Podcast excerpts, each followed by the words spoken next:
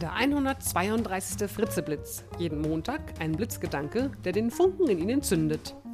Ein Podcast von und mit Nicola Fritze. Hallo und guten Montagmorgen. Der heutige Blitzgedanke heißt Tipps gegen Aufschieberitis. Ja, ich lade Sie diese Woche dazu ein, Ihre Aufschieberitis, sofern Sie sie überhaupt haben, zu besiegen. Ja, wem mangelt es schon an Kreativität, wenn es darum geht, Dinge aufzuschieben, die man doch eigentlich machen will oder sollte ich besser sagen, machen sollte?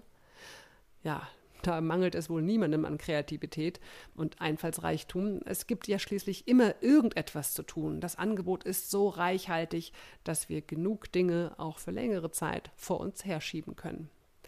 Meistens sind es ja doch eher die ungeliebten Aufgaben, zum Beispiel die Steuererklärung, die Hausarbeit für die Uni, die Ablage oder den Keller ausmisten, was auch immer. Doch wer damit Schluss machen möchte und die Dinge endlich anpacken will, der bekommt heute zehn effektive und von mir selbst erprobte Tipps. Tipp Nummer eins: Ändern Sie Ihre Alles- oder Nichts-Haltung. Auch ein kleiner Erfolg, ein kleiner Schritt ist ein guter Anfang. Nehmen Sie sich nicht gleich die ganze Steuererklärung vor, sondern suchen Sie erst einmal die Belege zusammen und dann machen Sie Schritt für Schritt weiter. Zweitens, führen Sie ein Aktivitätenlogbuch. Hier tragen Sie alles ein, womit Sie so Ihre Zeit verbringen, das heißt, womit Sie sich ablenken von dem, was Sie ja eigentlich machen sollten. Über ein paar Fragen sollten Sie sich dabei ganz klar sein. Was ist mir wichtig? Was war nur für andere wichtig? Auf welche Aktivitäten hätte ich doch eher verzichten können? Wobei habe ich zu viel Zeit verbraucht? Was habe ich versäumt, obwohl es wichtig gewesen wäre? Und was hat den meisten Stress ausgelöst? Irgendwann wird dieses Protokollieren auch so leidig, dass sie sich selbst sagen, naja, ehe ich jetzt alles wieder aufschreibe, was ich alles tue, um mich abzulenken, setze ich mich doch lieber gleich ans Werk und tue das, was getan werden muss. Tipp Nummer drei: Vermeiden Sie diese unglaublich stressigen, anstrengenden, energieschlauchenden 16-Stunden-Tage und verteilen Sie die Arbeit gleichmäßig. Denken Sie dabei bitte unbedingt auch auf, äh, an Pausen und an ausreichend Schlaf. Viertens, planen Sie mindestens einen freien Tag in der Woche ein. Lassen Sie also zum Beispiel sonntags, das bietet sich ja irgendwie an, die Finger weg von der Steuererklärung und dem Keller und genießen Sie diese freie Zeit. Tipp Nummer 5. Beginnen Sie mit Ihrer Arbeit zu einem festgelegten Zeitpunkt. Gute Laune oder sogar Lust dürfen niemals die Voraussetzungen sein dafür, dass Sie mit dem anfangen, was Sie machen sollten. Denn da können wir manchmal sehr lange warten. Tipp Nummer 6. Setzen Sie natürlich Prioritäten.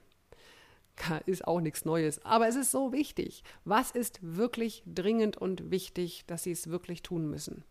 Das Führen einer täglichen To-Do-Liste hilft, Aufschieben zu vermeiden.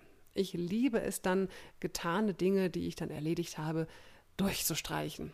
Ein herrliches Gefühl. Und dann sieht man abends die Liste mit den ganzen durchgestrichenen Projekten und ich freue mich. Tipp Nummer 7. Berücksichtigen Sie bei Ihrer Planung Ihre Tagesform und Ihren Biorhythmus. Tun Sie die Dinge so, wie sie getan werden müssen, und zwar dann, wenn Sie sich auch so danach fühlen. Also wenn Sie sich konzentrieren müssen, dann tun Sie es bitte nicht abends, wenn Sie schon müde sind. Vielleicht sind Sie abends auch fit, dann machen Sie es natürlich. Aber wie auch immer, gucken Sie, dass Sie die Dinge tun und sie zu Ihrem Biorhythmus auch irgendwie passen. Tipp Nummer 8. Entwickeln Sie, natürlich nur da, wo es nützlich ist, ein praktikables Ablagesystem auf dem Computer oder auch in Schubladen oder in Aktenordnern. Das verhindert jede Menge lästige und auch vor allem zeitintensive Suche. Ja, und dann Tipp Nummer 9. Nehmen Sie sich in keinem Fall zu viele Aufgaben auf einmal vor. Wie sagte Otto von Bismarck schon so schön, man kann immer nur einen Hasen jagen, also konzentrieren Sie sich auf einen Hasen, jagen Sie ihn und dann kommt der nächste dran. Und der letzte Tipp heißt, arbeiten Sie nicht, wenn Sie sich krank oder übermüdet fühlen. Das Zitat für diese Woche ist von Marie Curie. Man merkt nie, was schon getan wurde. Man sieht immer nur, was noch zu tun bleibt. Ich wünsche Ihnen eine produktive Woche, in der Sie auch sehen, was Sie schon geschafft haben. Bis zum nächsten Montag, Ihre Nicola Fritze. Weitere Informationen zu mir und meinen Vorträgen finden Sie auf www.nicolafritze.de.